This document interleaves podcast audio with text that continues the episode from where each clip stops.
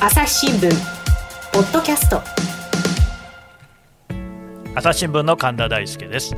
えー、今日はですね映画をテーマにして社会を読み解いていくというこういう企画をやりたいと思います。お招きしましたのはですね東京経済部の記者で東恵梨香さんです。よろしくお願いします。よろしくお願いします。えー、東さんはですねお花の富士って書いてね東恵梨香さん。藤棚の富士ですねそうです、ね、エリカも花です。エリカも花。エリカって花なんですか？そうですよ。何ですか？何の花？何の花ってエリカの花、エリカの花です。ああ、そうなん、そういう名前の花があるんですね。あります、あります。ああ、すいません、花について全然詳しくなくてですね。嵐が丘にも由来の。嵐が丘？はい。なるほど。ちなみにですね、今日映画の話なんですけれども、はい、私映画も全然詳しくなくてですね。大変あの素人質問をしていくと思いますけれども、よろしくお願いします。よろしくお願いします。なんせですね、僕の持ってる映画の DVD というと、少林サッカーだけなんで、えー、あれはいい映画ですけどね。はい。えー、っと今日はどんなテーマでお話しいただけるんですか？まずはですね、やっぱりアカデミー作品賞の選考基準の変更、うんうん、これツイートしたらずいぶん私がなぜか批判されるというですね。いやあの不満がある方はぜひアカデミー賞を主催する映画芸術科学アカデミーにど。うぞと、えー、申し上げたいんですが、まあ、そんなことを、えー、言う前にですね、はい、じゃあ何なのか一体何であるのかというのをちょ今日はお話しできればなと思っております。まあ、父さんねちょいちょいその SNS を騒がせるってことで同じいやいや私が騒いでるんで周りが騒いでるんじゃないですかね。うん、まあ、人気者の宿命ということでね。えー、すみません。えアカデミー賞に何が起きてるってことなんですか、はい今回ですね、はい、えー、アカデミー賞が2024年の作品賞からですね、うんはいはい、えー、スタッフ出演者のですね、うん、マイノリティの一定割合登用せよという基準を設けちゃうんですね。登用使いなさいよってい。使いなさいよ。うん、例えばまあその、えー、主要な役柄女性、アジア系、ブラック、ラティーノ、えー、中東系、えー、障害のある方々、うんうん、LGBTQ いろんな方々を登用せよということですね。うん。うん、だそれ出演者だけじゃなくてスタッフもスタッフもってことなんですよね。そうすると、まあ、ツイッターでもですね、まあ、そのその話発表されて私ツイートをしましたらですね、はいはい、えー、これで映画が終わると。いう人がいるんですか？たくさんいただきました。ねうん、うん、でも終わらないです。いや、多分あんまり変わらないかもしれない。うん、その辺のそのまあなんか認識にギャップがあるようなんですけれども、うん、お父さんは全然変わらないかもしれないなと思ってらっしゃる。変わらないかもしれない。もうそれはやっぱイエスノーっていう感じですね、はあ、えー、変わる可能性もあるし、うん、変わらないかもしれない、うん、で実は現状でもあもうかかなりクリアしてるんですよねこの件。でなんでこの話が出てきたかというと、うん、そもそももうアカデミー賞っていうのは白人男性が圧倒的多数のを占める会員による投票ということでずっと批判されてきたんですよね、はい、白人編アカデミー賞のその投票できるのってどういう人たちなんですか？アカデミー賞は会員投票会員っていうのがいて、えー、その人たちがまあ投票するんですけれども、はいはい、でもほあのそれが圧倒的に白人あるいは男性、あるいはもっと言えば高齢男性っていうことがずっと批判されてきたんですよね。その会員ってその映画の制作をしている人とかっていうことそうですね。基本的には毎年あの功績のあった実績のあった人たちに、えー、招待をする。アカデミーが。はあはあ、で招待をして受けてもらったら会員になるという、うん、で招待リストは毎年公表してるんですが誰が受けたかは公表していない。でその招待リストを見るともう年々もう女性、うん、えー、白人以外どんどん増やしてるんですね。うん、でじゃでもアカデミーだけが白人偏重かというと、まあ、そうだったわけじゃなくて結局映画界のまあ、一つのアメリカのまあ最高の賞なので、うんうん、そこを体現したものでがああくまでアカデミー賞なんですよね。はい、映画界がまあ白人偏重だったっていう裏返しなんですよね。私、まあ、ロサンゼルス支局に、えー、そうですね2011年から14年までいたんですけども、えー、でその間を含めてアカデミー賞の授賞式会場でもうえー、長年取材してきたんですよね、うん、会場の内外で。うんうん、であのまあ、常にあの中は本当きらびやかなんですけど外はいつもデモやってるっていう感じですね。そうなんですね。あのブラックのあの団体の人たちが、えー、例えばその年、まあ、数年前なんてあの出演者の全員が白人、はいはい、あ出演、えー、演技部門のですね、うん。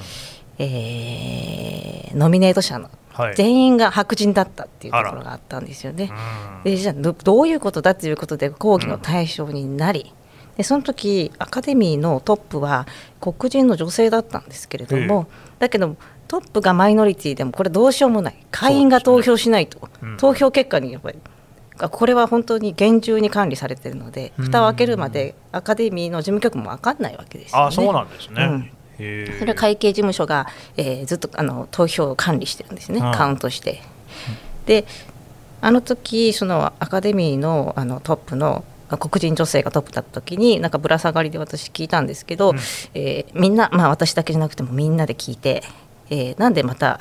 白人ばっかりってまた批判されてますけどっていう話を聞いたら、うんうん、いやまあ会員はやっぱり、えー、実績でもって投票してるのであって、うん、それはあのどういう属性だっていうのは関係ないっていうことを、まあ言うしかないんです。なかったんですよね、はいはい、確かにそれはそうなんですけれども、うん、でもだから会員構成をずっと変えてきた、うんうん、だけれどもあの何千もに何千人もいる会員の毎年少しずつ増やしてもですね、うん、割合はそんな変わんないんですよね。拉致が開かないと、うん、でもちろん白人だからマイノリティの出ている作品投票しないってことも実ないんですけど、まあ、そうでしょうね。そんなこともないんですがじゃあ根本的に変えるためにこれどうしたらいいのかっていうことで、うん、もう作品賞ね基準自体を改めよう、うん、あの設けちゃおうっていう、うん、まあ、バーを設けちゃおうっていうことだと思うんですよね。うんうん、だけれどもあのいやこれでねじゃあ白人逆差別だとかですね、はいはい、まあ、随分いろいろ書いてる人もいて実はあのこの間えー、ちょうど来月公開の「異端の鳥」っていうチェコの映画があるんですけどその監督に、うん、えー、ネット会議システムでインタビューした時にも、ええ、彼は、まあ、白人なんですけどいや理由はわかる。理由は理解できる、うん、けれどもこれはうまくいかないんじゃないか。自分だってそんなブラックだから投与するとかしないとかそんな基準で決めてないもの、うん、でもそれはやっぱり演技とかですね演技力とかこの作品に合うかで決めているから、うん、えー、そんな基準を設けるのはナンセンスじゃないかっていう、まあ、これがまあファーストリアクション、まあ、それは分かるんですよ、ね、一理ある感じはしますね。うんだけど、実はこれアカデミー賞に先行して英国のアカデミー賞が実は同じような多様化研究をすでに先行して実施してるんです。あイギリスにもアカデミー賞ってるんですよ。で、話題になり方が全然違うっていうのをちょっと。そうなんですよね。で それを参考にして今回作ったんですけども、うん、じゃあ英国アカデミー賞は何だったか、うん、例えば今年1917が作品賞を取ったんですよね。1917って第一次世界大戦が舞台のほとんど白人男性ですよ。ああそうなんですね。うん、まあそうあの、ね、画面に出てるのはね。うん、でそれが作作品賞をちゃんと取ったし他のノミネートも「ロケットマン」とかですね。全然まあ白人中心の映画なわけですよ。要はそういうその枠を設けたけれども、マイノリティがどうこうってことじゃなくて白人の映画が選ばれましたよっていう。じゃあなんでそれが選ばれちゃんと選ばれてるかっていうのは、はい、まあ、今回のアカデミーの、えーまあ、基準もそうなんですけども、うん俳優だけじゃないんですよね、うんうん、スタッフ、うん、あるいは例えばもっと言えばインターンとかですね。インターン、うん、マーケティングとか広報の人はいはい、インターンのこう例えばマイノリティの登用っていうのは今もうとっくにやってるんですよね映画界は。うん、であのマーケティング候補なんてもうやっぱり女性が多いんですよね、ね。アメリカのね、全然クリアできちゃう。で1917もプロデューサーとかいろんなところに、えー、非白人の人たちがいるので全然クリア、でその時実はアメあのアメリカのアカデミー賞の方がマイノリティというのが進んでいて作品賞は韓国のパラサイトだったんですよね。そうでしたねだからあまり変わらないって言ったら変わらないんですよ。うんじゃあなんでこれをやる必要があるのかっていうと、うんうん、多分まあ映画界のまあ危機感がすごく現れてるんじゃないかなって私は思ったんですよね。はい、まあ正直映画界ってまあ、オールドメディアの一つに、まあ、なってきたんですね。特に劇場公開映画、うん、まあ、新聞もオールドメディアなんですけど、最たるもの、ね、なんですけど、ね、映画もやっぱり劇場公開映画という意味では、うん、やはりオールドメディアの方に、ね、同じですからね映画館に足を運ばないと見られないっていう。ことですよね。はいでここ数年何が起きてきたかっていうとご存知、うん、まあ動画配信サービス、ネットフリックスとかアマゾンプライムで、えー、が伸びてきた。で、劇場公開映画は大変まああのまあ、相対的に苦境に陥っている、はい、でコロナでますますも劇場公開もできない状況ですよね、うん、日本はまあできるようになりましたけど、世界的にはまだまだ、アメリカも全然まだまだ、うん、アメリカのロサンゼルスのまあ俳優さんに聞いたら、まあ、ちょっと CM の撮影は少し始まってきたみたいなことは言うんですけど、やっぱりなかなか父として進まずですよね。はい。でそのネットフリックスがなどんなもので稼いでるかっていうともっと、まあ、もちろん内訳がわからないと何とも言えないんですけど、うん、大体人気なのは結構マイノリティの作品だったりするんですよね、えーね、ドキュメンタリーのも含めて。でやっぱりアメリカに私いる時からずっと言われたんですけど、えー、やっぱりまああの白人による白人のための映画じゃないものがネットフリックスでは見られる。っていうことがすごく評価になってていて、うん、えー、実はそそこに遅れを取ってるんですよね。で人気なんですよね、ネットフリックスでのマイノリティ映画。マイノリティ映画って言うけれども、うん、それは白人以外が出てくる映画ってことですね。例えば、まあ、ネットフリックスで韓流コンテンツも人気ですよ。うん、うん、そうですよね。ね。うん、まあ、愛の不時着も人気だし、これ、アメリカでも見られている、ね、結局、いいものはいいってことですよね。そうなんですよね。うん、で、今まで例えばアメリカって外国語の映画を劇場で公開するっていうのがあまりなくて、でそれはあの外国語の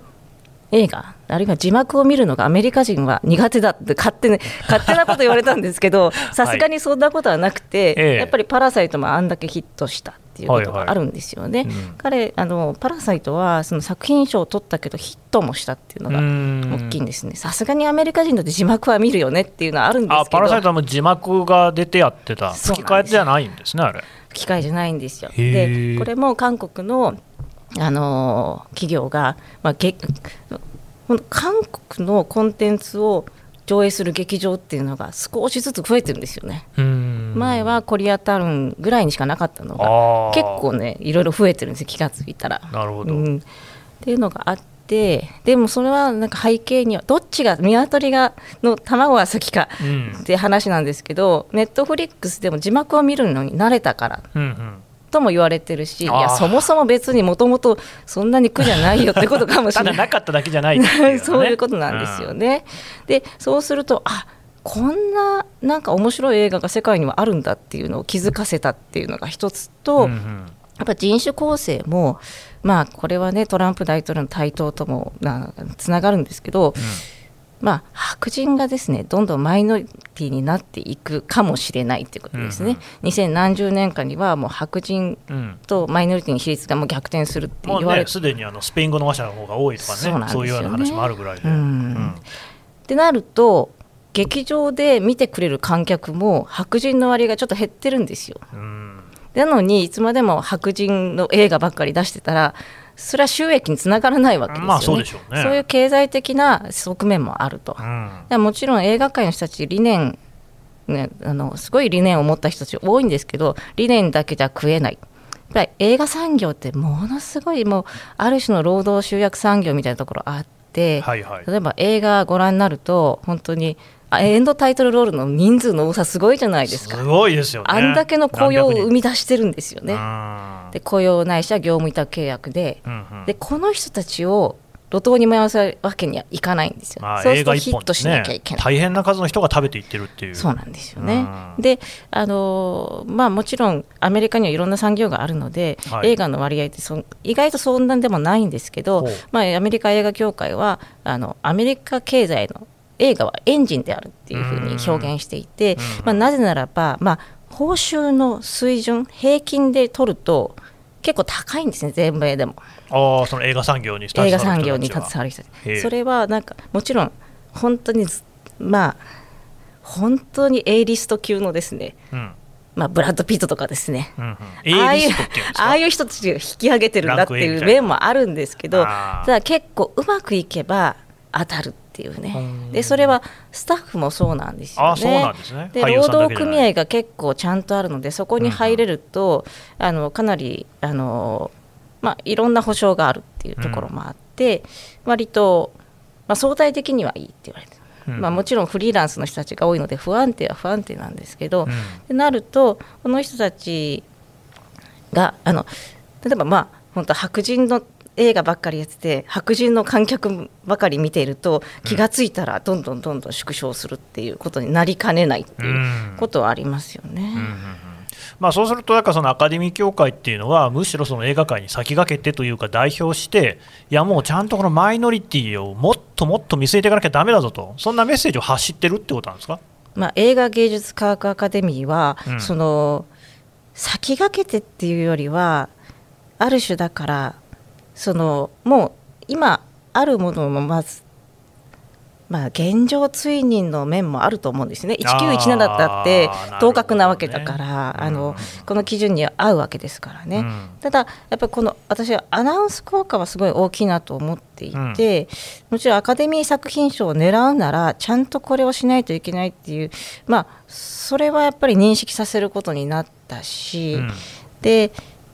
あのーまあそうですね。あのその基準ぎりぎり満たせばいいって思ってややっていく人たちもいるかもしれないんですけど、うん、もっと満たした方がいいっていう力になる可能性だってある。うんうんうん。なるほど、ね、いやなんせその私の印象なんかだともともと結構その特にね俳優さんとか見る限りではマイノリティといいますか黒人のね俳優さんなんかもね、うん、デンゼル・ワシントンとかねそう有名な人いっぱいいるような印象だったんですけれどもそれと全然足りないっていう感じなんですかね。いやこれね数字にしてみると結構やっぱり割合は少ないんですよ。あそうなんですね。あの目立つだけ例えばあの例えばデンゼル・ワシントンとかウィル・スミスとかですねそういう人たちは出てるんですけど、はいはいうんなんというかですねあのあるいはその言い訳的にですね黒人の友達を出すとかですね。なんかそういう感じもね、ね、だからしゅあと例えばホラー映画だとあの出てくるんだけど先に死ぬのは黒人とかですね。うんうん。あ なんかそれはちょっとね。でまあ、それをあの覆そうとして出てきたのが、まあ、ジョーダン・ピール監督の「ゲットアウト」ですけど、うん、あれはもうその、まあ、黒人がアメリカで生きること自体がホラーだっていう、まあ、それを、まあ、人種差別ホラーなんですけど、はい、まあ、黒人目線のホラー映画なんですよね。うんだからその実は出てるんだけど何がしたいかっていうことですよね。でアジア系女性でずっとハリウッドで言われてきたのはやっぱセクシーキャットっていう扱いがすごく多い。何ですかそれは？やっぱりあのほとんどセリフがなく、うん、ちょっと色っぽい役みたいなですね。でなんかそれで終わり。出たよみたいな感じなんですけど出てはいるんだけどその扱いでいいのか、うんうん、そういうのではないんだと。ないんだと。やっぱり主役とか、それこそ制作の真ん中にそういうマイノリティを置かなきゃだめですよっていう、そういう危機感が現れてる。あのー、以前ですね、まあそのまあ、例えば映画界ねあの主要な役どころで女性が少ない中でっていうことを記事の中で入れた時にですね、えまあ、あの昔デスクに、えー、そうなのかな結構女性の主役の映画多いと思うけどなって言われたので、うん、えー、データでもって示したんですよ。二十何パーセントで出てますけどって。言ったらえそんだけしかいないの？だからやっぱりまあそのデスクは男性だからなのかそうじゃなくてもなのか分かんないんですけど、うん、こうなんか自分以外の属性の人たちは少しでも出ていると出てるなと思うんですけど、ね、実は数字に落とすと、そうでもないっていうことはあるんですよね。なるほど、でも今回、そのアカデミー賞ではその作品賞を取ろうと思ったら、もう明確に人数の割合としてこういうふうにしなさいよっていうのを決めたと。そうですね、うん、もちろんだからさっきも言ったように結構ね逃げ道があってインターンとかマーケティングあのこれ4つ条件があるんですけどこのうち2つ満たせばいいってところがあって、はいうん、じゃあインターンであのマイノリティをまあいろいろ集めて、うん、でマーケティングの人たちはマイノリティに任せてってやれば満たせるので、まあ、なんとかなるっちゃなるんですよね。でも多分そういうものがじゃあこれだけアナウンスしてそんななんかお茶を濁したところの作品がじゃあ選ばれるのかって、そこは分かんないですよね。わかりました。話まだ続きますけれども一旦ここであの止めたいと思います。ありがとうございました。ありがとうございました。朝日新聞ポッドキャスト。共に考え共に作る。音声による新しい報道の形。朝日新聞ポッドキャスト。国内外250を超える取材拠点。約2000人の記者が追う世界の今地域の声しかし、あなたは知らない。新聞には書かれていないことがある。ニュースの向こう側を語り合う。朝日新聞ポッドキャスト。えー、というわけで当エリカさんにお話をいただきましてありがとうございました。ありがとうございました。えーとですね当エリカさんはですねそういうこの映画とあのさまざまな問題国際問題社会問題いろいろこう語るっていうそういう記事をたくさん書いてらっしゃいまして、えー、このタイトルがですねシネマニア経済リポートという名前でですね、はい、今やっている朝日新聞デジタルで。朝日新聞デジタルで、はい、それからそれだけじゃなくてこの前にもですねグローブプラスといいます。それこれもやっぱり朝日新聞が出しているそういうメディアですけれどもそこでもやっぱりシネマニアの名前シネマニアリポートです、ね、シネマニアリポート、はい、シネマニアっていうので検索すると大体出てくる感じ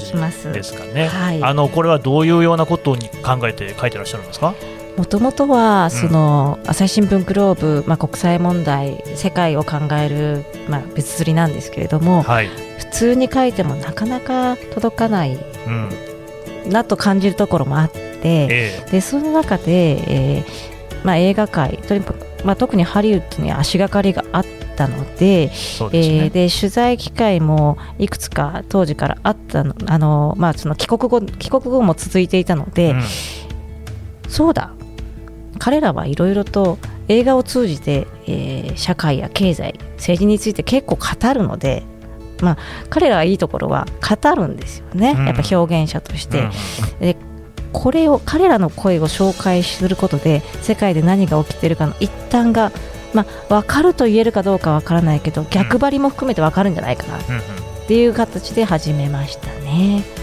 わかりました、えー、もう一度言います。当エリカ記者のシネマニア経済リポートあるいはシネマニアで検索すると当該の記事が出てまいりますのでぜひ読んでいただきたいと思います、はい、それからあのシネマニアリポートシネマニア経済リポートの記事を、はい、えー、踏まえたですね、うん、読者サロンシネマニアサロンというのを定期的にまあ開催しているので関心のある方はぜひシネマニアサロンで検索いただければと思います、今回ね残念ながらあのお声でしか父さんのですね、はい、あのことをお伝えできないんですけれどもそちらではあの麗しいですね。お姿も見られるということで、えー、朝日新聞デジタルであの先日8月に開催した動画も掲載しておりますのでぜひ